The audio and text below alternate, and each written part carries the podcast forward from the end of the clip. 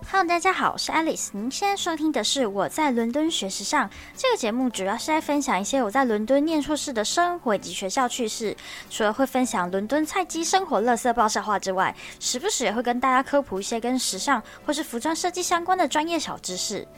Hello 啊，今天这一集呢是之前有跟大家提过，我想要做一集就是跟租房子有关的一个 podcast。然后这一集呢，主要是想要跟大家讲一些我们在伦敦这里租房子一些呃跟台湾租房的一些差异呀，然后还有一些我朋友他们遇到一些很雷的房东跟很雷的室友的一些事情。所以今天这一集就当做一个爆笑分享吧。然后我也想跟大家科普一下，就是呃在国外租房子的一个状况，然后跟台湾。是有什么差异的？其实人在国外最麻烦的事情就是租房子。我想先跟大家前情提要一下，就是这一集啊，我是希望可以帮助到那些无论是要来念书、打工、工作、探亲都可以的人。那我想要先说，在欧美这边租房子，并不是说像台湾一样这么简单。在台湾，我们就是可能哎打个电话给房东啊，然后看房子啊，然后约定每个月几号交钱啊，然后交多少钱这样子。那签个契约，可能我们很快就可以入住了。原则上，如果顺利的话，在台湾快的话，可能一周，那或者是一个月。我们就可以准备搬新家。房东呢，原则上他只会在意你有没有准时交钱，还有你不要把他家给拆了。然后最重要，请不要在他家自杀这种的。就是你没有做什么非法的勾当的话，其实房东他们都是很愿意把房子租出去的。那我在伦敦这边呢，首先，呃，在伦敦这边呢，他们很多的房东都是委托给中介公司去处理他们的房子的。那很大一部分的原因是因为这边租房的条件非常多，除了要对房客进行社会信用调查之外，还有一些简单的背景调查之外，呃，其实为什么要说为什么还要搞，好像在审查犯人一样？因为大家都知道，在这边，哎，应该不是只有在伦敦，应该全世界都一样。房东如果要把房客赶走，是非常不容易的事情。就就算在台湾也是一样，我们在台湾也是有看过那种很多不缴房租啊，或者把房子断垃圾那种房客，就是很恐怖的那种。然后房东他们通常都会要走一个很长的法律程序，才有办法把房客搬，就是让他们搬离这样子。那再加上，因为其实欧美这边比较容易会有一些毒品跟犯罪的问题，所以一样的房东他们也不会希望他们因为租房子而惹上麻烦，所以他们在这边会比较在意这个问题。所以，嗯，房东会比较挑房客。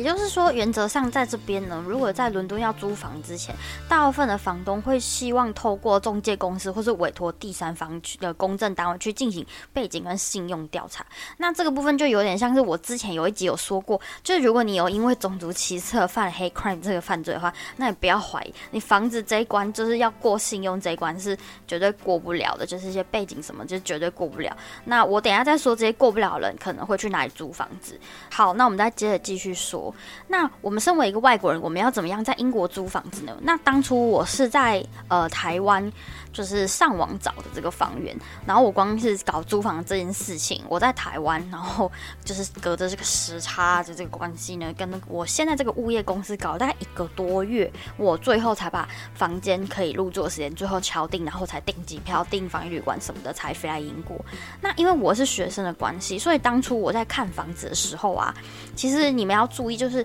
我。呃，这边有一些房东，他们是不愿意租给学生的，所以，呃，你当初要在筛选房子的时候，你就要先问一下房东，说他们愿不愿意租给学生。主要是因为我们在英国没有收入，那有一些房东他宁愿就是租给比较正常、有收入稳定的人，所以他们不见得说每个都很愿意租给学生。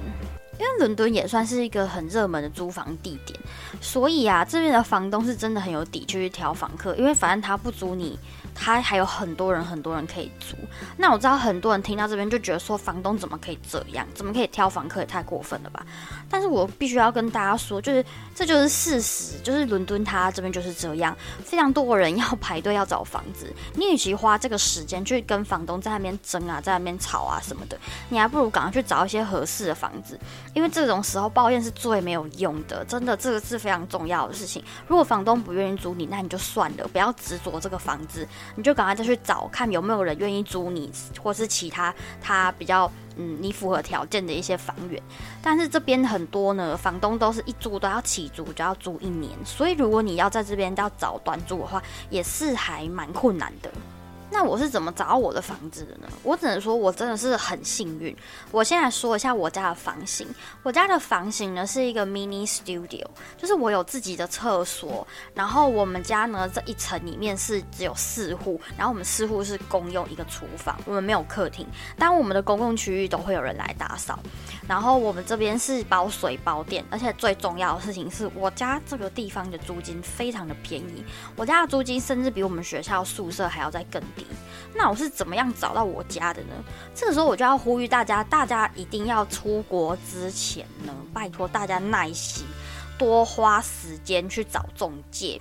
多花时间去看房子，千万千万千万不要贪图方便去讲一些讲中文的中介。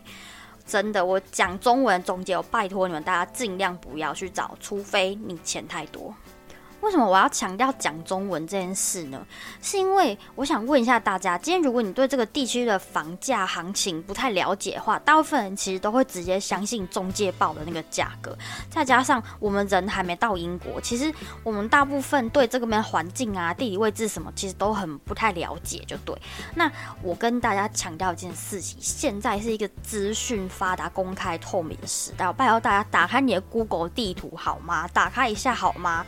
千万千万千万不要一昧的相信房仲说的话，拜托你们大家相信我，我是在帮大家省钱。好，那我就来说说我的经验。我当初呢也是透过一些中文的租屋网站去看房子，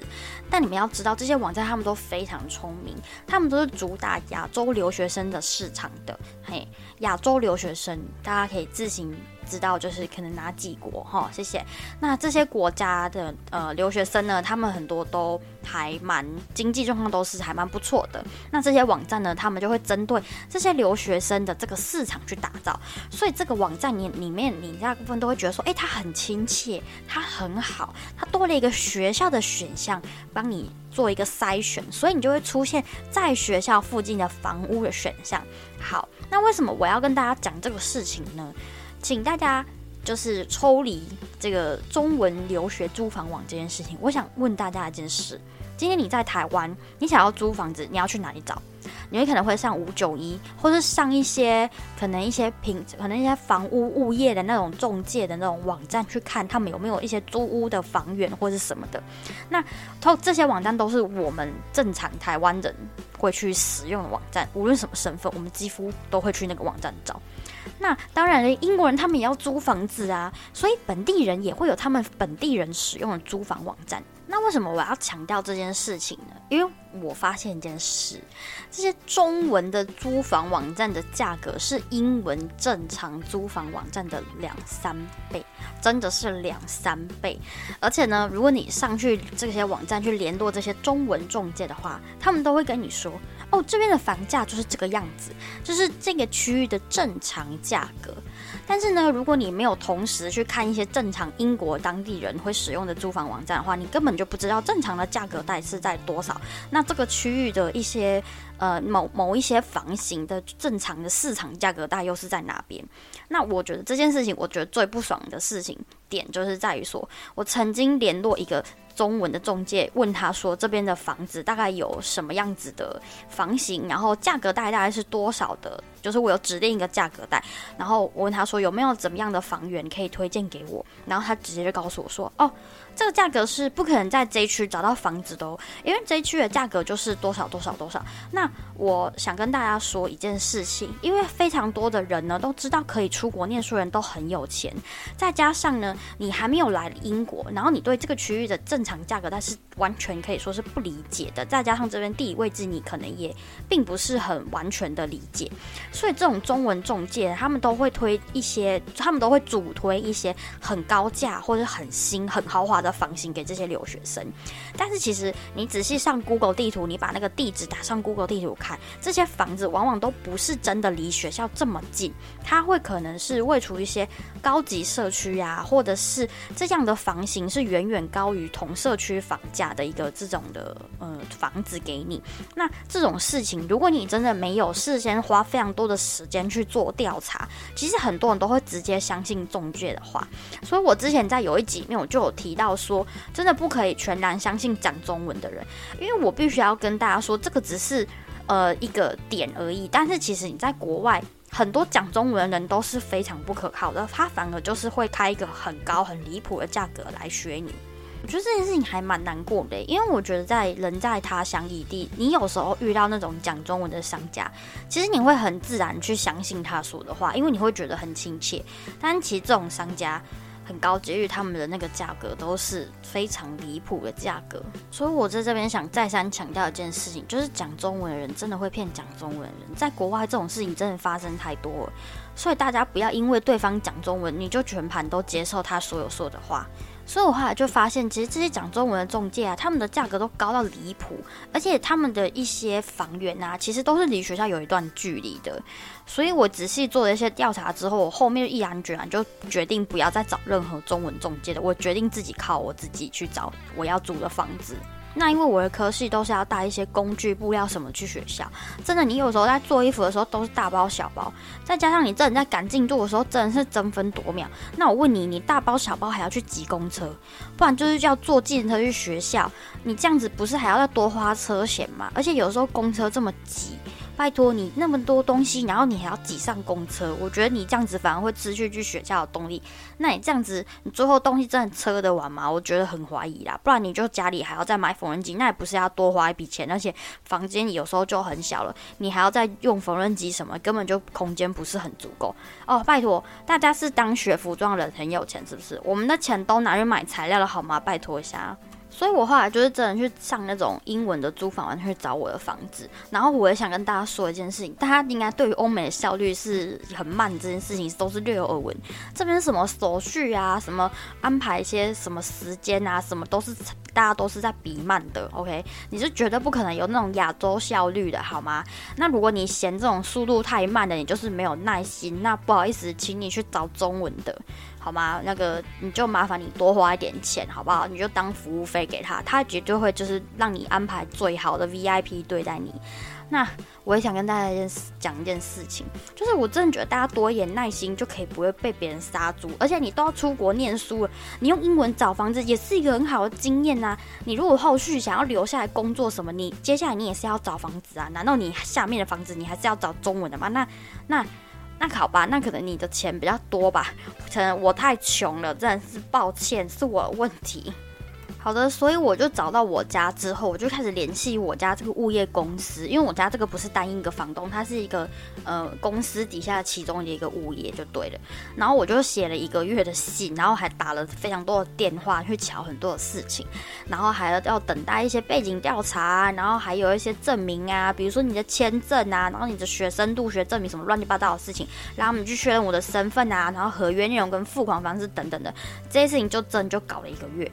然后呢，我真的觉得，请大家就是不要心急，因为你催他也是没有用，他也是一样慢。真的，凡事在这里，我觉得在英国这里，我学会最大的一件事情就是耐心。因为我以前在台湾，真的也是风风火火、急很急的一个人，所以我真的觉得我来英国，这是我学到一个最大的课，就是你耐心。因为你真的你急，他也不会快，所以是没有用的。你倒不如在这个时间点，你在等他回复时间，你不如多看一些不同的房源，或是上 Google 地图去看一下，哎，你家。周边的环境怎么样？再，我要跟大家建议一件事情，就是在国外租房子，一定、一定、一定、一定要考虑生活机能这件事情哦。拜托大家打开 Google Map，因为在国外很多地方都是纯住宅区，就是你可能去超市要走路走半个小时，或是要公车，或是要开车什么的。哎，我们在这个地方是没机车、没汽车的哦。你真的光要走去采买食物，就会走到要命。其实我在租我家之前呢，我就做了很多功课。我除了看了一下我从我家走路去学校大概要走多久之外，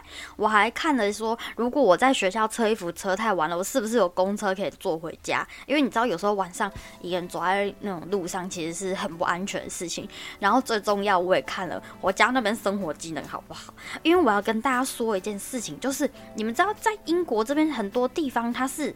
没有超市的，或者是超市离你家很远的。那我之前有跟大家说过，我从我家就是呃从学校走回我家的路上，我就是可以买整路，因为英国的各各大超市什么，基本上我回家的路上都有，所以我就可以趁着放学的这个路上呢，回家的这个路上顺便去超市补货。因为说真的，很多房东他们主要的重点都是要把房子租出去，所以他们都会把房子说的很好。但是这个房子可能不见得符合我们的需求，因为如果以留学生的角度来看，我们当然是要住在学校附近啊。然后大部分因为我们在这边就是我之前有讲过，就是没车嘛，没有交通工具什么，所以大部分的时候我们都是要靠自己走路。所以我们也要考虑到说，哎，附近步行可达的范围内是不是有良好的生活机能？啊，不然我问你，你住在豪华又安静的住宅区，然后你。你去超市买个食物什么的，你要坐半个小时的公车，不然就是走路来回要一个多小时。哎，拜托，你光要解决你每周要吃什么，然后你去采买食物，你就会崩溃到死。哎，我觉得原则上我家已经算很不错啦，至少我同学他们都很羡慕我到底是怎么样找到这种超优质又便宜的房，所以我真的觉得我。说是明白一点，我真的觉得我超好运，因为我家真的是很低价，然后再加上，因为去年呃，因为我去年来的时候，因为疫情的关系，其实很多人都是线上看房，你知道，你根本就是实际状况，你房间的实际状况大小什么，其实你是没有办法了解的。所以我真的觉得我这样子就是线上看房，然后还租到一个不错的家，真的是一件很幸运的事情。再加上啊，我家的那个收入的那个门槛啊，在这边有规定，我要收入门槛是多少，是英国最低的薪资，照理来讲，我家这边的条件应该会聚集很多牛鬼蛇神住进来当我的邻居。但是我觉得好运就是好运再说，因为我就住在医院隔壁嘛，所以我的邻居什么，他们其实都是医生护士居多，所以我家这边其实的水平是比普通还要好很多的。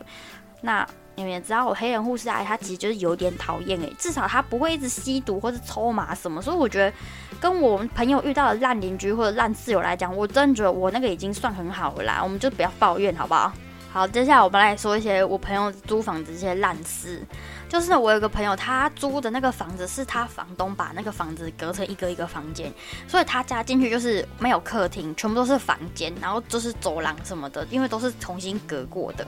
然后他们那个房间有时候就是隔音什么的会有一点点不太好，因为你知道隔过的嘛。那最雷的是他的室友，因为我朋友说他回家有去洗手的习惯，所以他在他们家的厕所就放了一罐洗手乳，然后他们全家人都用他的洗手乳，他一开始也没有发现。后来是才发现，呃，奇怪，我这个怎么这么快就用完了？然后才发现，原来全家人都用他的洗手乳。最傻眼的是，他的室友都会用他的锅碗瓢盆，然后他用完他也不给你洗哦，他就给你放在那个琉璃台那里给你摆烂。然后我有朋友，他有时候出门不在家，一可能两三天，他室友偷用他的东西也不洗，他那个锅子就是油油脏脏的，然后在洗手台那里躺了两三天，就超恶。然后他要用，他还要自己去洗，有个傻爆眼。就我就觉得说，哎。而且你要偷用别人的就算了，你给人家用完你也不放回去，那你好歹你也装一下，也稍微洗一下，或者放在旁边什么的吧。我个无言的。然后我朋友也说，他发现他冰箱里的食物也很长，就是无故的有变少，因为他室友偷吃他的食物。然后这也是我另外一个朋友的故事，就是他他他说他当初来签房子的时候啊，他是持工作签入境的。然后你知道，如果你要租房子，他们很多这种有工作的，他们可能都要。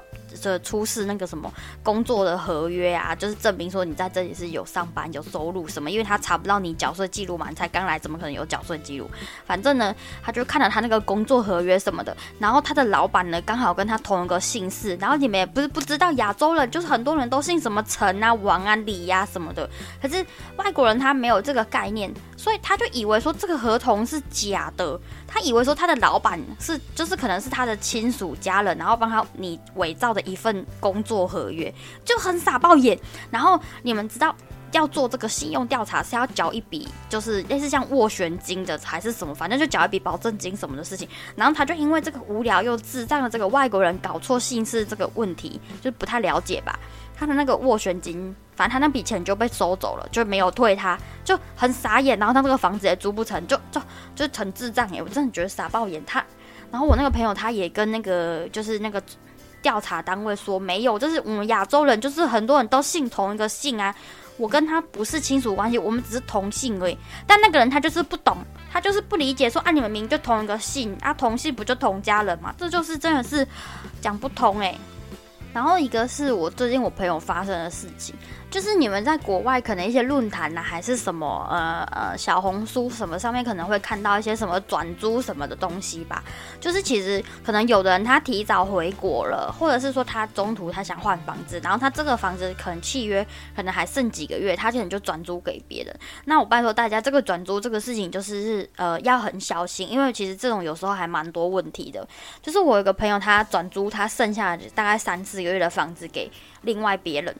然后他这个当初退的时候啊，主要就是他们退租的时候，他们就是押金付了两千镑，两千英镑，然后就一人一半，一人一千就对了。然后那两个学生就租完之后，因为你他这个中途这期间，我那朋友就搬去新家了，他就没有回来去看说那个房子怎么样。结果退租的时候呢，那个房东最后去检查房子，他扣他只有退我朋友。呃，四呃六百还四百英镑，反正就扣了一千多块钱的一个费用。然后我朋友就傻爆眼，因为因为他就觉得说怎么会扣这么多？他后来去看了那个房东的 list，就是第一个在这边英国退租啊，你要请那种退租专用的那种清洁。那你看你是不能随便找那种清洁公司，就是那种房间那种。呃，简单的那种打扫那种是不行的，你一定要请那个退屋打扫，那个他那个费用是不太一样，他会比较高。但是如果你出示这个给房东的话，他就不会从你个押金里面扣，不然就是可能有的房东他会说，那我直接从你押金里面扣这个钱，但是我要请这个，然后他可能最后会给你收据什么，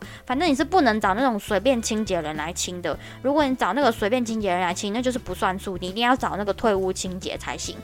反正呢，他那个租客呢就没有找退屋清洁。然后，所以他的房东就有扣他一笔这个费用，再加上呢，他们有在房间里面抽烟。然后你们不不知道，就是英国这边他们很多房子都是有地毯的。你在房间里面抽烟，那房东根本就是全部的地毯都要换掉啊，因为他那个什么布的沙发啊、地毯什么，他都是全部都是烟味，他怎么可能再租给下一个房客啊？然后最可怕、最傻眼、最扣最大笔的一笔就是。他发现他们那个琉璃台，诶，不是琉璃台，洗手台，他们那种是瓷的洗手台破了一个大洞，就很傻爆眼。然后我我朋友他说他看到那个他也傻爆眼，然后我就问我朋友说，请问洗手台破了个大洞要怎么做？请问是怎么做到的？请问他们用什么东西造成那个大洞的？那个人还活着吗？我就很傻眼呢。然后就跟我朋友一开始，他就是在想说，这个房东怎么给他扣这么多钱，会不会太夸张？后来我就跟他说，哎，但你想一想，他那个琉璃台，他那个洗手台就是被弄破一个大洞，他那个洗手台就整组都要换掉啊，他完全都不能用了。然后再加上你们在他们那个在房间里面抽烟，他地毯也得全换，甚至那个什么沙发布套什么，他都得全换。搞不好那个房东。扣你这个钱他还不够，而且最傻最傻一点是转租的那个住客啊，他没有缴任何的水电费，所以这个水电费到现在就是没有缴，就是无解。然后我同学也不知道说这个到底要押金到底是要怎么扣，房东好像也不知道他们，房东目前为止好像还不知道他们还没缴水电费的事情。但是你们知道，因为很多这种留学生就是来这里，然后租一下下，他们时间到了，他们就走了。所以你之后要去追讨什么，根本也不可能啊。所以这也是其中一个房东不太愿意租学生的原因啦。因为很多留学生就来，然后他可能把你房间破坏了，然后他就走了。那他回回去他原本的国家，你根本就你也追讨不了啊。这些很多事情都是房东要去吃哑巴亏，就我觉得很傻眼哎，到底是怎么样才可以把洗手台弄破一个大洞啊？哎，洗手台哎。那是瓷，那是瓷做的诶，怎么做到的啊？然后这也是我朋友另外一个故事，就是我另外一个朋友，他是在家里上班的人，所以他大部分时间他就一定都是在家嘛。然后他其他那两个室友就是很脏乱，所以厨房什么、家里客厅什么都是很爆破的状态。然后但他也已经习惯了，就是这个爆破的状态。但他说他有一天真的是就是压倒骆驼的最后一根稻草。他说他有一天呢，他就是早上开完会，然后上去厨房看了一下，想说泡个咖啡什么的，然后就发现这个厨房就是很脏乱，就是已经有有人家啊煮过饭，然后没收拾的样子。然后就发现那个砧板为什么有一个丝丝的一个一条水痕。一路这样子延伸到那个琉璃台那里去，然后就觉得很奇怪，然后就摸了一下，觉得有一点稠稠黏黏的，就觉得哎很诡异，然后就沿着这个丝丝的这个这条水痕，一路往往往往上看，然后就发现呢，有一只生的鸡放在微波炉上面，就生的，就已经是生，就完全没有煮生的鸡，然后那个水就是那个鸡流出来的鸡汁，就超傻眼的哎，生的流出来的鸡汁，然后。因为他也不知道那个鸡到底放在哪里放几天的。但那个鸡就是流了一点汁出来，然后就这样一路这样流流流，从微波炉上面这样流流流，然后流到经过中间的什么砧板啊、锅碗瓢盆什么的，一路就整个厨房里面都是那个鸡汁的味道。然后我朋友就觉得傻爆眼，他觉得说干，这到底是三小，这是什么状况？然后因为他还在家里上班嘛，他就觉得说干算了啦，妈的。我拿着我的马克杯什么的去泡杯咖啡，我假装我没看到，我就是眼不见为净，我赶快就拿了咖啡回房间就好。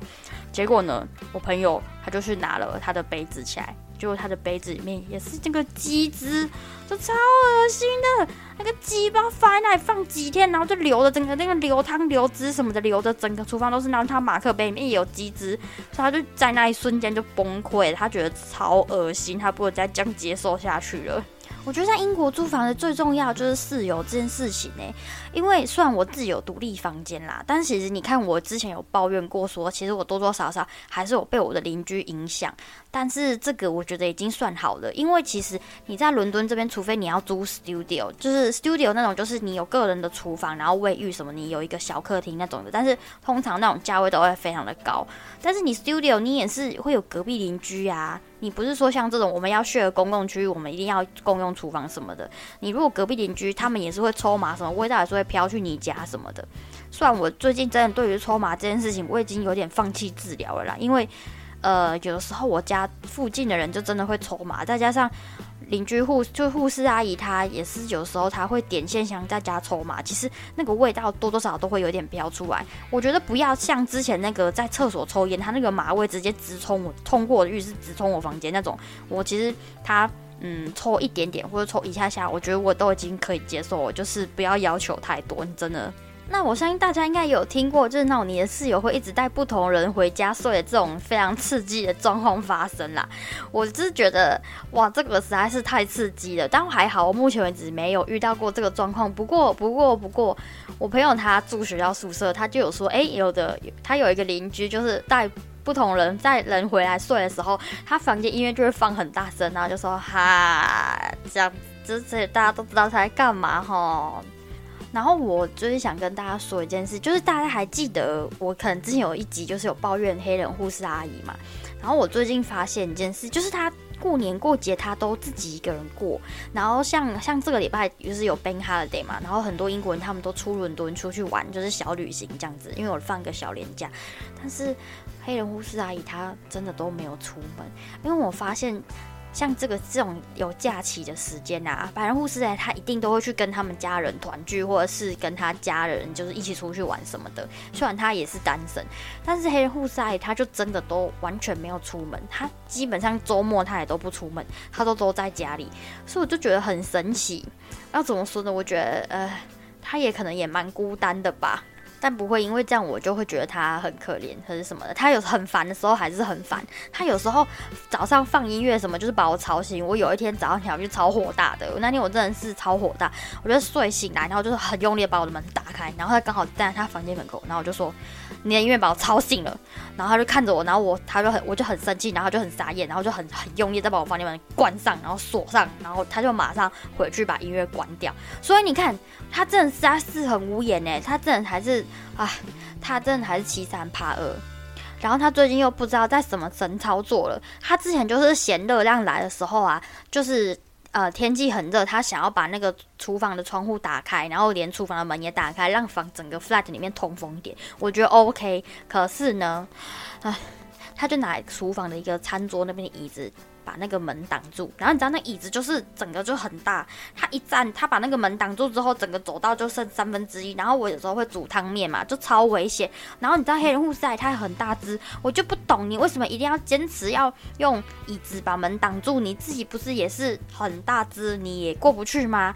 然后我就后来我就想说，好吧，要把门打开，OK，我就拿了一张纸，然后我就把它折一折，把它堵在那个门底下，然后把椅子放回去。然后我就想说，好，那我们就这样子一样保持门敞开，但是不要再把那个椅子挡在那边的好吗？因为真的很挡路。就后来呢，过几天那个椅子又回去了，我就整个就是，有事吗？你自己这么胖，你把那个椅子堵在那边，你最好你也过得去。我就觉得说，好吧，傻爆眼。如果你们想要放椅子的话，那我们就来玩这个游戏吧。你我们就来看谁撑的久。就后来过几天，不知道发生什么事情，可能因为这几天又变冷了吧，厨房门又关上了。我只能就是现在是怎样？厨房门要开要关都是你说了算，是不是？都我们就没没来尊重人，是不是？不过我就觉得就算了，如果你要关你就关吧。但是我觉得你不要再把椅子堵在那边的，你走到剩三分之一，我煮个汤面，我是要怎么端回房间呐？好吧，今天这一集就先简单的分享到这边。然后因为最近啊，已经接近夏日的尾声了，所以最近伦敦就是有很多狂欢节。然后我最近也去参加了一些。然后在呃下个礼拜九月十一号的时候，我家这边会也是一个主要办狂欢节的地方，所以我到时候会想要再办一个夏日狂欢节主题的一个 podcast 来跟大家分享一下，就是这边狂欢节到底是怎么样的一个文化，还蛮有趣的。那希望今天这一集呢，可以帮助到一些即将要来英国的人，无论你是要工作，还是要来念书，或是来探访亲友，都希望这一集可以帮助到大家租屋这件事情。那也希望大家呢，可以遇到正常的室友，不要在你的马克杯里面发现有可怕的鸡汁。那最后呢，在这个节目的资讯栏地方呢，有这个节目的 IG，我有时候都会在上面 PO 一些，呃，我在英国看到一些事情，或者是呃，我在这边旅游啊，有遇到的一些事情，我都会在上面做小小的分享。那也希望大家可以去追踪，然后跟分享给一些朋友。那如果可以的话呢，也希望可以在这个节目的评论的地方留下五星评论，让更多人认识这个节目。如果你真的非常喜欢这个节目的话，也可以利用 Mr. Box 上面有。呃，赞助的功能可以请 Alice 喝一杯咖啡，支持我继续做这个节目，非常感谢大家。那么我是 Alice，我们下次再见喽。